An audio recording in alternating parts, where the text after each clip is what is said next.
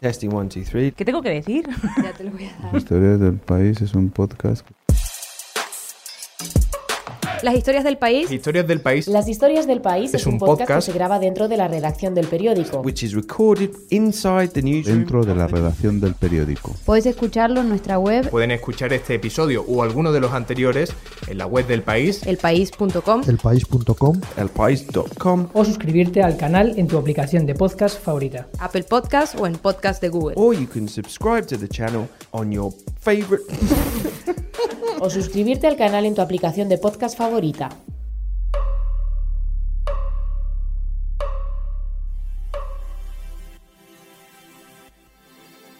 Un podcast de moda con Clara Ferrero y Carlos Mejía en ese moda.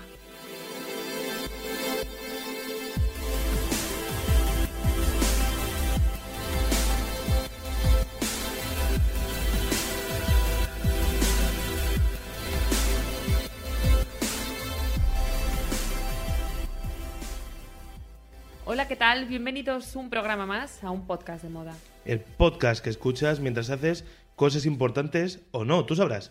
Aquí te queremos igual.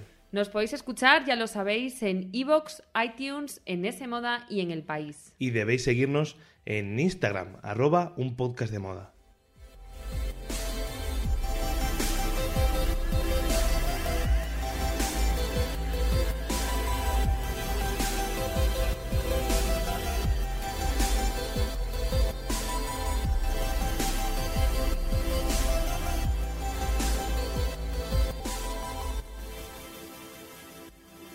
Mira, Clara, esto es la previa de los Oscars. Pero vamos a ver, ya sé que es la previa de los Oscar, pero igual podemos dar así unas pinceladas de las semanas de la moda internacionales, Sí, de lo no. que está pasando. No, porque lo hemos puesto ya en el titular, que esto va de los Oscars, y la gente está esperando que hablemos de nominados, de las quinielas, de los vestidos. Déjate las pinceladas para los pintores. Bueno, pues las dejaremos, no sé si para los pintores o para un programa, cuando ya acaben todas las semanas de la moda con París, que es la última. Pero en Instagram, eso sí, arroba un podcast de moda, os seguiremos dejando resúmenes de tendencias, de desfiles, de cosas interesantes que pasen en las Fashion Weeks. Genial, pero como digo, hoy vamos a hablar de cine. Que sí, que sí. Y también, por supuesto, de moda y de alfombras rojas, porque este próximo 24 de febrero va a tener lugar por fin la edición número 91 de los premios Oscar en el Dolby Theater de Los Ángeles, como siempre. Hombre, pues es la gran alfombra roja de la temporada, desde luego, y ya además va a poner el broche final a, a estos meses de premios. Y bueno, dicen que la gala puede ser un poco desastrosa, Sí. luego nos vas a contar mejor porque todo pinta un poco mal, la Se verdad. avecina catástrofe. Se avecina catástrofe, pero yo, fíjate que en la alfombra roja tengo un poco más de esperanza. Vaya, mira qué bien. Yo sí, yo estoy ilusionada. Yo espero que por lo menos por ahí nos dé un poquito de vidilla a la noche. Mm. Y bueno, ya los pasados Globos de Oro pues nos dejó También te digo, los- las catástrofes tienen muchísima vidilla. Hombre, Una pues sí, sí. Más No, que no. cuando salen muy bien las cosas. Eso es verdad, desde luego, oye, cuanto más desastroso sea, más juego nos dará. Pero bueno, como te decía, que yo recuerdo de los pasados Globos de Oro ese Valentino de Lady Gaga, Hombre, ese ¿cómo vestido, ese Dior blanco y negro de Charlize Theron, o ese Stella McCartney y Julia Roberts que rompió un poco con esos pantalones. Y yo espero que nos sigan sorprendiendo pues con siluetas nuevas, con, no sé. ¿Y qué auguras en esta alfombra roja? Dinos alguna predicción, alguna tendencia que vayamos a ver. Bueno, yo creo que va a haber mucha variedad de estilos, de siluetas y demás. No sé si se puede ya predecir una tendencia, pero sí creo que se va a confirmar algo que ya venimos observando en las últimas alfombras rojas, y es que tanto en los Globos de Oro como en los BAFTA o incluso en los Grammy, ¿Mm? se está dejando un poco a un lado estos vestidos que llaman los americanos naked dress, que dejan muy poco a la imaginación, con muchos escotes, con muchas transparencias. Esto está un poco pasado ya, está empezando a pasar y se está dando como más prioridad a la moda con mayúsculas, a los alta costura con muchísimo volumen, muy espectaculares, dramáticos. Exagerados, sí. Eso es, teatrales, hasta Cardi B en los Grammy, pues igual lo que cabía esperar era un vestido más sensual, sin embargo apareció con este Mugler, que era una obra maestra de alta costura.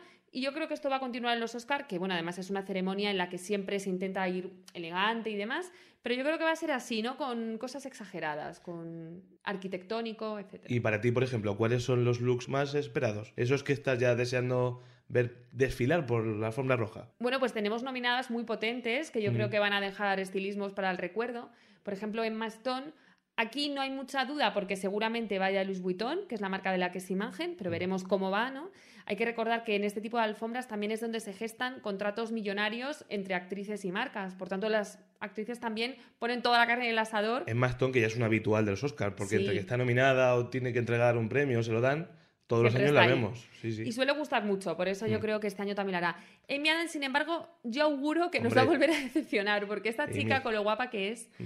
A ver si se lleva el Oscar por fin o no, pero desde luego, en cuanto a vestidos, siempre repite un poco el mismo corte, el mismo estilo. Mm, Yo creo, Yo creo que, que, no se está termina re- de... reservando el gran vestido para cuando vaya a ganar. Pues ojalá, ojalá. Creo que ya tiene seis o siete nominaciones. Ahora Sí. hablaremos de ella un poco, pero está esperando ese momento. Luego otra nominada que seguro que va a ser ejemplo de elegancia, sin duda, será Glenn Close, que siempre, siempre logra ser una de las mejor vestidas. Grande. Y yo también tengo muchas expectativas en las elecciones de Lady Gaga o de Rachel Weisz, que las dos están nominadas. Y ambas han apostado pues, por lo que venía diciendo, ¿no? Por esos volúmenes exagerados. Eh, Rachel Weisz también ha ido de Gucci, con esa que se lleva mucho. Uf. Tú eres muy fan, ¿no? Muy fan. Me parece una actriz estupenda. Actriz y además es, bueno, es muy guapa, ¿no? Hombre, eso por supuesto. Entonces yo creo que, que sí, que ellas también pueden... Bueno, y de Yaritza. Aparicio, porque tenemos que hablar de ella, la Hombre, protagonista de Roma, claro la sí. gran estrella no habitual, por así decirlo, que debuta como nominada por, por su papel protagonista en la película de Alfonso Cuarón. Y claro, yo me pregunto, ¿qué se pone eh, una actriz eh, primeriza para ir a los Oscars? Pues es difícil. y Una supongo- profesora, además, creo que es. Claro, supongo que habrá un trabajo de estilismo detrás bastante interesante. Ella no sé muy bien qué se pondrá porque ha llevado muchísimas marcas. Ha tenido tiempo para practicar, sí, Sí, es sí, verdad sí. que lleva Durante la galas. promoción de la película y toda la temporada de premios ha llevado de todo, pero todo mm, grandes diseñadores, ¿no? Pues Prada, Del Pozo, Miu Miu, Dior, Bueno. eh, Valentino también la vimos. Está bien asesorada entonces. Está muy bien Estaba yo asesorada. preocupado, ya se me ha pasado la preocupación. Aunque fíjate que las siluetas yo creo que a veces no son las más acertadas para, para su tipo de cuerpo y demás. Veremos a ver con qué nos sorprende en los Oscar. Por una parte yo creo que estaría muy bien que eligiera un diseñador mexicano y que diera una visibilidad a este tipo de talentos, aunque yo pienso que va a optar por una gran marca. Yo la veo con un Valentino o incluso con un Prada, fíjate, porque mm, en los Globos de Oro llevó Miu Miu, que es como la marca hermana pequeñita de Prada. Sí. Y por qué no, pues quizá ahora los Oscar Prada la Oye, veo. y otro nombre que tengo apuntado, el de Marta Nieto, la actriz Sí. española, no se nos puede pasar. Sí, porque además, en principio, que sepamos, ¿no? Será la única española que acuda a los, a los ser, Oscars. no sabemos, Desde luego, en que calidad, Penélope no va a ir. en calidad no denominada, pero sí está nominado el corto Madre, ¿no? Sí. De Sorogoyen, ese corto español, que se decía que se iba a dar eh, el premio en el intermedio, parece que ya no, pero ahora nos lo contarás. Sí, que que esta es otra de las polémicas. Sí. Y Marta Nieto ya está en Los Ángeles, ha ido además al tradicional almuerzo de los nominados ¿Cómo tiene que ser ese almuerzo, eh? Hombre, ya te digo. Madre mía. ¿no? Y para una chica que, bueno, Marta Nieto hasta ahora no ha hecho grandes papeles hollywoodienses, entonces No, supongo no. Mm. que estará deslumbrada, ¿no? Por todo, por estar ahí comiendo al lado, pues no sé, de, de Glenn Close o De de, Lady tipo Gaga, de sí, figuras o de. Lady Gaga. Y fíjate que para este acontecimiento, para este almuerzo, eligió un Del Pozo, que es la misma marca también por la que apostó en los Goya en, en España. Entonces yo diría que, que va a ir de Del Pozo, no sé. Hombre, igual de repente rompe y se pone otra cosa, pero Mm. la veo muy Del Pozo. Sí, pues más adelante vamos a analizar ya las nominaciones, las categorías más importantes, pero claro, esto es un podcast de moda y tenemos que hablar, aunque sea brevemente, del mejor vestuario, la categoría del mejor vestuario, que no sé si tienes alguna favorita o alguien que tengamos que, que seguir. Pues yo tengo una favorita y es la figurinista Sandy Powell. Y es mi favorita más que nada porque está dominada dos veces. La favorita por la favorita. Eso Vamos a intentar es. no repetirnos mucho, pero va a Perdona. ser complicado. Pero sí. sí, está nominada en la misma categoría por doble partida, por la favorita, como decíamos, y por el regreso de Mary Poppins. Así que bueno, yo creo que por alguna de las dos le puede Hombre, caer. Aunque sea por posibilidades ya por estadística. Eso es. Yo creo que el vestuario de ambas es impecable, pero fíjate que yo me quedo con la favorita. Y me hace mucha gracia porque siempre se suele alabar el trabajo del equipo de vestuario cuando tiene mucha verosimilitud con la época o con lo que están ¿no? intentando representar a través de, de la ropa. Y en este caso es un poco lo contrario en el sentido de que ella se ha saltado todas las reglas. Bueno, es otra opción. Eso es. Ha sido súper creativa, también porque quizá no hay muchos documentos audiovisuales del siglo XVIII, que es eh, el siglo en el que se basa la película, ¿no? En la corte de Ana de Inglaterra y demás. Y ella pues ha experimentado, incluso ha metido pues tejidos como el tejido vaquero, que no se inventó hasta 100 años después, pero ya Pues a lo, mí, lo a mí me la ha colado totalmente. ha colado, la no te has película dado cuenta de eso, y ¿verdad? dije, oye, me la creo muchísimo. Aparte que es una película que me parece muy verosímil Sí. y, y no me di cuenta. Mira. Pues eso lo ha hecho. Y bueno, ha tenido un montón de licencias creativas y aún así, cuando vemos la peli, pues nos parece un vestuario de corte del siglo XVIII de manual. Estoy intentando recordar escenas de la película y sí, sí, a mí. No, pero sí me, Me hace gracia, me hace gracia eso, a ver si se lo lleva. Y luego también hablando de mujeres nominadas, yo quiero destacar que este año no hay ninguna mujer directora nominada en la Sí. categoría de mejor dirección Mm. y parece que esta va a ser un poco la reivindicación feminista de esta gala. Porque bueno, ya desde Time's Up pues han dicho varias actrices, como por ejemplo Reese Witherspoon o Olivia Wilde, bueno, son muchas las que se han sumado, han dicho que en los próximos 18 meses se comprometen a trabajar con alguna directora femenina para que esto no vuelva a ocurrir, ¿no? Y que los Oscars de 2020 estén nominadas. Esperemos que sean los próximos 18 años por parte de todos Eso es. los actores en general, no que, meses. se, que, se, que se extienda por lo menos 18 años este compromiso. Y bueno, pues no sé si en la alfombra roja habrá alguna reivindicación de este tipo. Porque en los Globos de Oro no hubo No, prácticamente ninguna. No, fue muy, muy, No muy sé flojito. si en los Oscar. Pero bueno, por si algún estilista nos escucha y quiere tomar nota de lo que tiene que hacer, oye, que nunca se sabe, para lograr tu aprobado por de la prensa Bueno. española o de este podcast, del de Clara Ferrero. Me gustaría que nos dijeras algún vestido favorito tuyo de otras ediciones para Vale. que, bueno, que tenga una idea de por dónde van los tiros si quiere la garantía de Clara.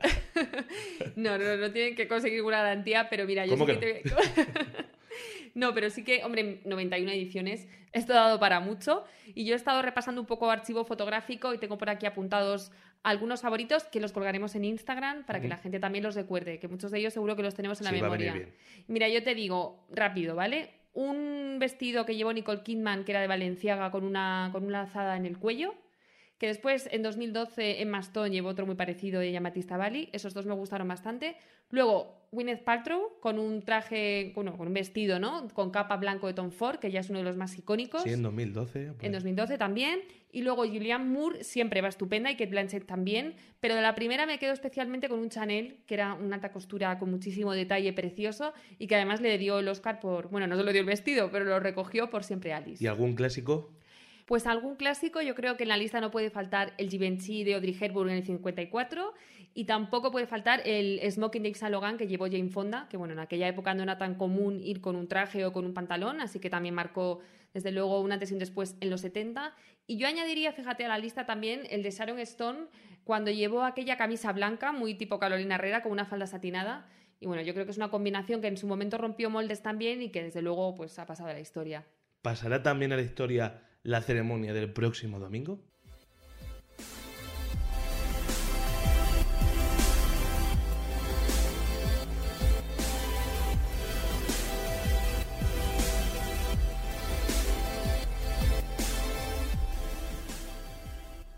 Síguenos en Instagram, arroba un podcast de moda. Escúchanos en iTunes, iVoox y en la web de ese moda.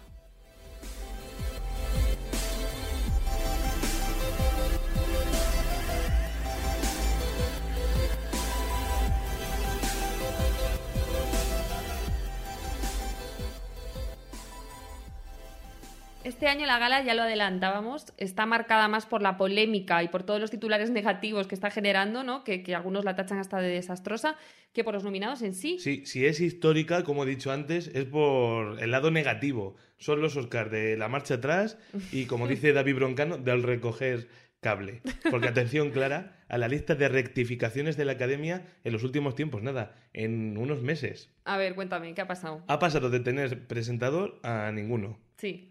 Ha pasado de anunciar que cuatro premios se entregarían durante la publicidad a darse todos como siempre, todos en el horario de, programación. Sí. Después, además de que los cineastas más relevantes y los actores más relevantes pusieran el grito en el cielo, firmaran una carta, un cuadro. Ha pasado también mm, de decir que solo un par de los temas nominados a mejor canción se interpretarían en la ceremonia a afirmar que se van a cantar todos. Porque claro, dijo, cuando Lady Gaga te dice, te advierte de que o todos o ninguno, tú reculas y recoges el cable. Y te callas, eso es. Recoges, recoges. También anunció el nacimiento de la categoría de la mejor película popular, la mejor película del público, para el público, y tras las críticas, reculó. Me está haciendo gracia ya. Y en su momento también se dijo que la gala solo duraría tres horas y ahora parece un deseo imposible. Vete a las tres horas y media Hombre, sin problemas. ¿cómo lo sabes? Incluso se comentó, creo, la posibilidad de que este año se rompiera esa tradición mm, de que los ganadores de las categorías de interpretativas del año anterior entreguen los premios en las siguientes, también se ha rectificado.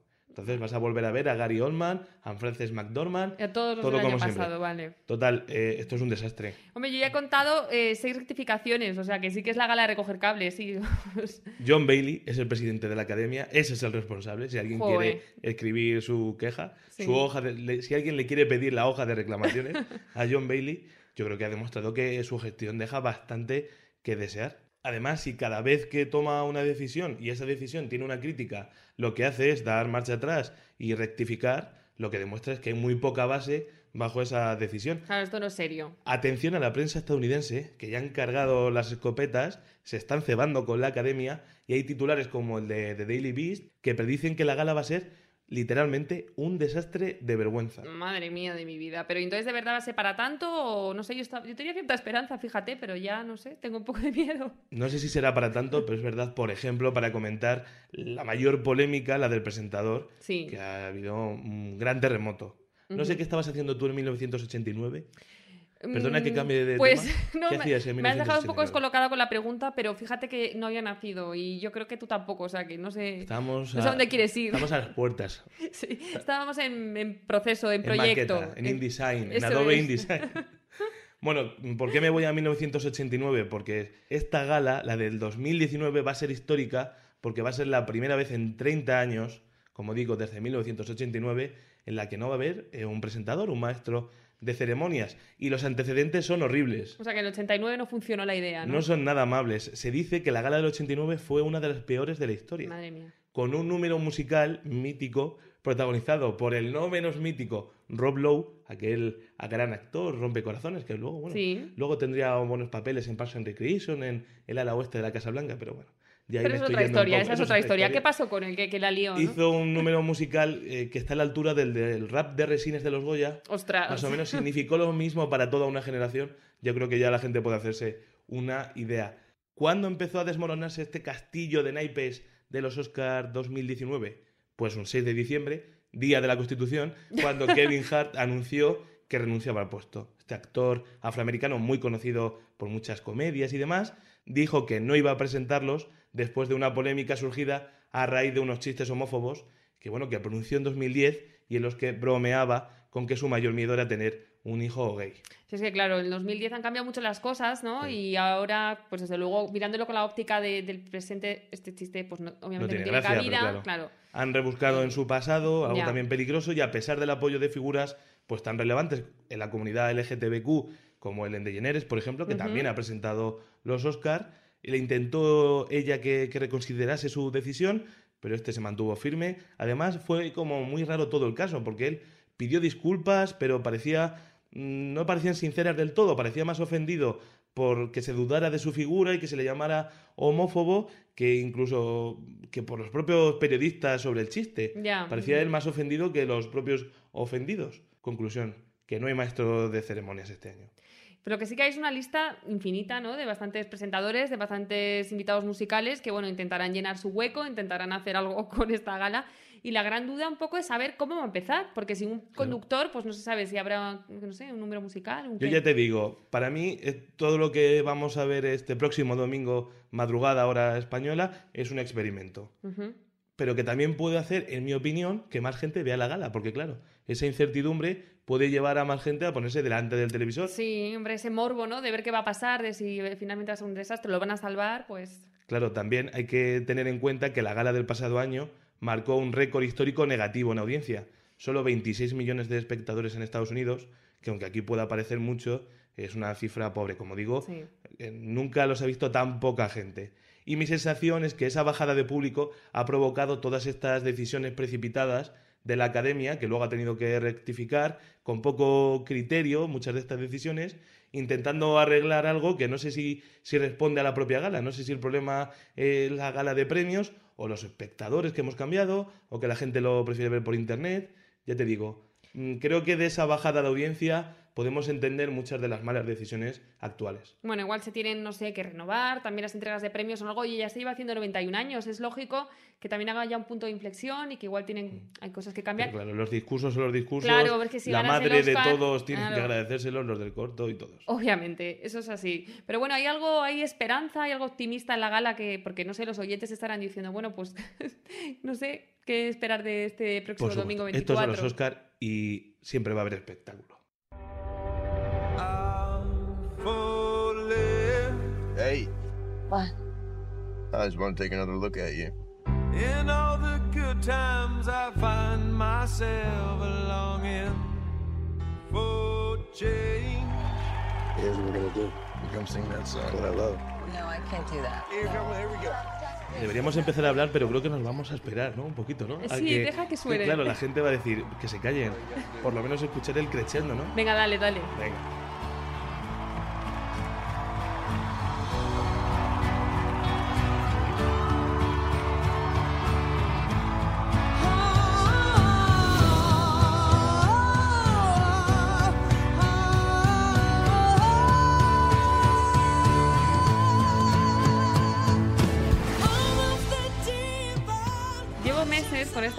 En la cabeza y ahora que por fin me estaba olvidando, creo que se me ha vuelto a pegar otra Yo vez. sobre todo tengo ganas de que pase los Oscar para que ya dejemos de tararear Shallow. Sí, es muy pegadiza, otra cosa no, pero pegadiza es un rato. ¿Y por qué hemos puesto esta canción? Porque yo estoy convencido de que este va a ser uno de los grandes momentos, seguro, de, de la ceremonia. Lady Gaga y Bradley Cooper interpretando Shallow en directo. Todos tenemos muchas ganas, menos Bradley Cooper, que ha dicho que está aterrorizado. Hombre, es que claro, él no es cantante profesional al Claro. final, aunque oye, la peli yo creo que lo hace bastante bien, pero no es lo mismo que salir encima de los Oscar a cantar ahí a la con Lady Gaga. Por cierto, ha dejado claro que no va a imitar al cantante country al que da vida en el filme. Vale, que lo a va a hacer a su rollo, Va ¿no? a ser Bradley Cooper, se va a subir con su traje, su smoking guapísimo como siempre, y va a intentar hacerlo lo mejor posible. Va a ser un momentazo, no va a ser el único musical de la gala, que ya te digo, que al no tener el presentador, Claro. parece que van a intentar darle más importancia. Y se saben ya más nombres, ¿no? Que, Claro, van a sabemos a Jennifer Hudson, ganadora de la estatuilla en 2006 por Dreamgirls, que va a cantar el tema I'll Fight del documental sobre la jueza Ruth Bader Ginsburg. Suponemos también que el rapero Kendrick Lamar con All of the Stars de la película Black Panther, aunque no ha habido confirmación de momento. Bueno, esto yo creo que estaría bien, canción. hombre, es una de las grandes favoritas. Parece que Salo va a ganar el, el Oscar casi Sí. seguro. Pero si hay una candidata que puede discutírselo, ese es Kendrick Lamar. Y la que ha preferido no cantar en la gala es Emily Blunt, que parece que va a haber un invitado sorpresa sustituyéndola en la canción The Place Where Lost Things Go de la banda sonora del regreso de Mary Poppins. Hombre, pues yo fíjate que yo la quería ver cantar en directo. A mí es que esto del sustituto. Es que no- yo creo que es una venganza, porque como no la han nominado a mejor actriz, Mm. ha dicho, yo ahora me voy a poner ahí Ya. a animar a Lady Gaga. Hacer que nada. Nada, Yo me siento tan tranquila y Claro. punto. Pues sí, me, también es verdad. Más cosas. Otro aspecto interesante en la gala es que este año hay una cierta diversidad de géneros, por lo menos más de lo que estamos acostumbrados en la ceremonia. Tenemos Sí. a Roma, tenemos Infiltrado en el Clan, Green Book, Black Panther, cuya nominación parece también un homenaje ¿no? al fenómeno social que supuso el estreno. Y hay que repetir que es la primera película de superhéroes como tal, de Marvel y demás, en conseguir una nominación a mejor película. Un hito. Tenemos también los musicales, estrellas como Lady Gaga, fuera de- del tema cinematográfico. Creo que puede llamar a más público. Sí, yo creo que sí. De hecho, los Goya pasa un poco lo mismo con Campeones, ¿no? A nivel de que fue una de las películas Mm. más vistas del año en España y eso también yo creo que generó ciertas ganas por parte de los espectadores de ver a los actores en la gala. Sí, era un poco como la favorita del público, favorita, esa que sí. todo el mundo había visto y como, como dicen en, en el fútbol, jugaba en casa. Eso Sí. puede pasar un poco con Black Panther o ha nacido una estrella que atrae al público no tan purista y ha sido taquillazos. Bueno, ¿qué te parece si jugamos? Aquí hemos venido a jugar y nos metemos ya en barro total, nos mojamos y hacemos una especie de Venga. quiniela Sin de problema. ganadores, por lo menos de las categorías principales, ¿no? Que es sí, lo que porque más- como sé que voy a acertar casi todas Bueno. o todas, pues estoy muy seguro, vamos a hacerlo. Te veo muy arriba, te veo muy arriba. Hay que decir antes de eso que la Roma y la favorita son las grandes candidatas, las más nominadas, con 10 candidaturas cada una. Detrás, con 8, están tanto Green Book como Bohemian Rhapsody. Y atención especial el público español a la categoría, lo hemos comentado antes, mejor Sí. cortometraje de ficción, en la que está nominado el corto Madre del director Rodrigo Sorogoyen. Le deseamos muchísima suerte. Muchísima suerte para él, para Marta Nieto. Y bueno, venga, para no alargarnos demasiado, como te decía, vamos con las categorías principales. Y bueno, no sé, vamos a ver Venga. si esta porra cómo sale. Esto va a quedar aquí registrado para los restos ya. Si hacen porras y se basan en, en mis predicciones, oye, si juegan algo de dinero o una cena, que es mucho entre amigos, esto se lleva mucho, oye, que si quieres mandar algún jamón a la redacción de ese moda, se agradece. Pero si quieres, empezamos por mejor actriz secundaria. Venga, vale. Vamos a hacer las categorías más mediáticas, que nadie se enfade. ¿Quién es tu favorita? Mm, Parece que Regina King, por el blues de Bill Street, ese, lo nuevo de Barry Jenkins, el director de Moonlight, basada en una novela de James Baldwin, es la gran favorita. ¿Tiene alguna opción? Es que entre la favorita, tanto Emma Stone como Rachel Weisz, creo que se van a quitar votos. Sí. Y mí- Amy Adams, lo sentimos mucho, ya te he dicho antes, que creo que va a perder de nuevo por Vice, por el vicio del poder. Y ya son seis nominaciones, la pobre. Mira, a mí me gustaría que ganara Amy Adams, pero creo que no va a pasar. Así que no, no va a ser mi voto para ella. Yo también digo Regina King. Regina King por el blues de Bill Street, una película muy interesante, la recomendamos. Mejor actor secundario. Tanto como Green Book, Mahershala Ali, favoritísimo, parece que tiene muchísimas posibilidades. No intuyo otro rival entre Adam Driver, mm, Sam Rockwell, que hizo de George Bush en El vicio del poder. Nada, este está dado. Está dado. Mahershala Ali, que todo el mundo lo ponga con una X en la quiniela porque no va a fallar. Más cosas. Mejor actor principal. Mejor actor eh, tiene, su, tiene su punto, porque está un poco debatido. Ya digo, yo apostaría por Rami Malek, por Bohemian Rhapsody. Creo que es una película, bueno, uno de los grandes taquillazos del año, uno de los más inesperados, y, y Malek como Freddie Mercury está tremendo. Está muy Se lo bien. merece. El único rival que parece que puede disputarle es Christian Bale, haciendo de- del vicepresidente Dick Cheney, pero yo te digo que creo que Rami Malek se lo va a llevar, lo sentimos por Bradley Cooper, por Viggo Mortensen y por Willem Dafoe. Oye, que Viggo Mortensen, yo tengo que decir que me encantó en Green Book. Mm. Yo, fíjate que igual se lo daría él. Me estoy, me estoy viniendo arriba, pero no, sé, Pues sé que no. Sería una gran sorpresa. No, ¿eh? no, hombre, yo pienso que no se lo va a llevar. Pero estoy yo ahora pensando en su papel y a mí me gustó mucho. Otra de las categorías importantes más disputadas puede ser la de mejor actriz. ¿Sí? Lo sentimos por Lady Gaga, que yo creo que no se lo va a llevar. No. Se va a llevar el de mejor canción, oye, que para empezar su primera película no está nada mal, ¿no? Empezar con una claro. estatuilla por ese Joder. exitazo, Shallow. Pero aquí el partido está entre Glenn Close y Olivia Colman. Glenn Close por La buena esposa, en la que da vida, pues eso, a la esposa de un ganador de un premio Nobel de Literatura y que tiene un terrible secreto. La han nominado, atención, siete veces y nunca se lo ha llevado. Así que Amy Adams, ten paciencia que te va a llegar su momento. Joder. De momento se lo merece Glenn tenga Close. que esperar tantísimo como Glenn Close, pero, bueno. no, no- no sabía que todavía no tenía ningún Oscar. Me ha escandalizado es verdad, es verdad. mirando esto. Siete nominaciones, es una barbaridad. A ver si se lo lleva, aunque también Olivia Colman, la británica, que ha interpretado a la reina Ana en La Favorita, también tiene alguna opción. Yo fíjate que aquí digo Olivia Colman, no sé. Me ha dado a mí la corazonada. También la gente habla mucho de Yalitza Aparicio, que bueno, es su primer papel, sería demasiado ambicioso pensar que le fueran a dar el Oscar. Yo creo que ella está maravillosa y que lo interesante de esto es que tenga la visibilidad suficiente como para que le den más papeles el en el es que futuro, ya ¿no? está nominada. Eso es. Eso es, y que no quede, no caiga en saco roto. Sí, porque tampoco serviría de nada que le dieran ahora el Oscar y que después se quedara ahí como un poco un bluff, Sí, ¿no? Lo muchas veces interesante estos es- actores que no se dedicaban a esto, al final eh, acaban desapareciendo y se convierten casi en juguetes rotos. Así que esperamos que Yalitza tenga más, que se consolide su carrera, Más ¿no? Y que oportunidades, quizá en el sí. futuro se lo lleve. Vamos con mejor director, ¿te parece? Pues aquí la cosa, Alfonso Cuarón por Roma, yo lo digo casi el 100%. Yo también. Está muy claro, Spike Lee estaría muy bien eh, por infiltrado en el clan, pero Alfonso Cuarón hace un trabajo tremendo en Roma. Va a ser él. Es la gran favorita, como en mejor película, si quieres te leo todas la- las nominadas a mejor película. Venga, sí, vamos a repasar porque yo no sé si las tengo claras todas. Sí, Black Panther, Vale. que como digo es como ese canto de sirena al cine popular, ya que no hay categoría como tal. La favorita, Roma, Green Book, Ha nacido una estrella, El vicio del poder, Infiltrado en el clan y Bohemian Rhapsody. Ahí están las ocho. Carlos, ¿cuál es tu favorita? Pues mi favorita, dices. Sí, no de la crítica ni de la que va a ganar ni nada. Ah, te vale. pregunto a ti, Bueno, quiero que te mojes tú. Bueno, para mí Roma. Roma es mi favorita, creo que es un peliculón que se lo merece, pero también le daría opciones a Green Book. Atención con Green Book, ¿eh? que no dé un disgusto a más de uno, porque además con la situación política actual, un drama, bueno, no sé si buenista, pero para todos los públicos. Buen rollo da, ¿no? Sí, te deja buen una rollo. feel good movie que le llaman ellos, Sí. sobre el racismo, es una opción que a los académicos seguros que, que a muchos le- les convence, a los más tradicionales. Sí. No hay que olvidar eso, que Roma es una película de Netflix, que es algo que nos gusta mucho, en blanco y negro. Bueno, tiene, tiene algún obstáculo. No habla inglés, ¿no? ¿no? Entonces Exacto. es algo un poco... De ganar a Alfonso Cuarón, hay que decir, bueno, que yo por los oyentes mexicanos voy con Roma a tope. Yo también. Tengo, tenemos que decir que sería histórico la racha del cine mexicano con Guillermo del Toro y con Iñárritu. Acuérdate que La forma del agua ganó el pasado año y bueno, ahí está en El Renacido. Birdman, es increíble lo que han, lo que han conseguido estos directores mexicanos. Cuanto más muros quiere poner Donald Trump, más tiran ellos, más muros tiran ellos con su cine, que es increíble. Son tres directores extraordinarios.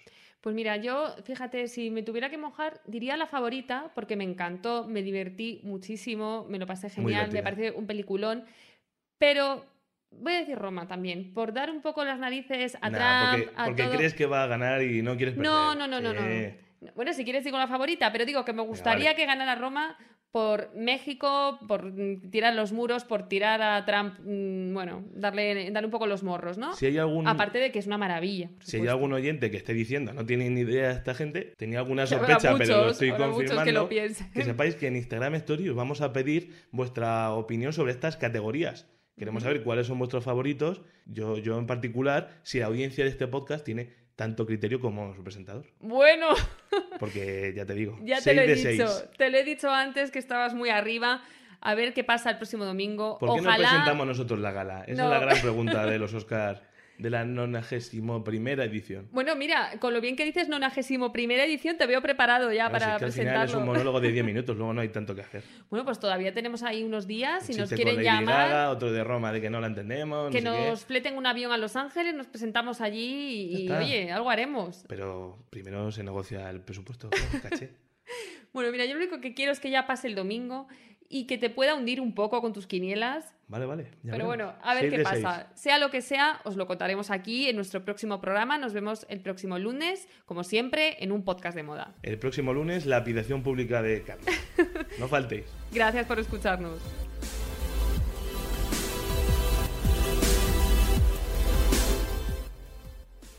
S Moda, tu revista de tendencias, el tercer sábado de cada mes, gratis, con el país.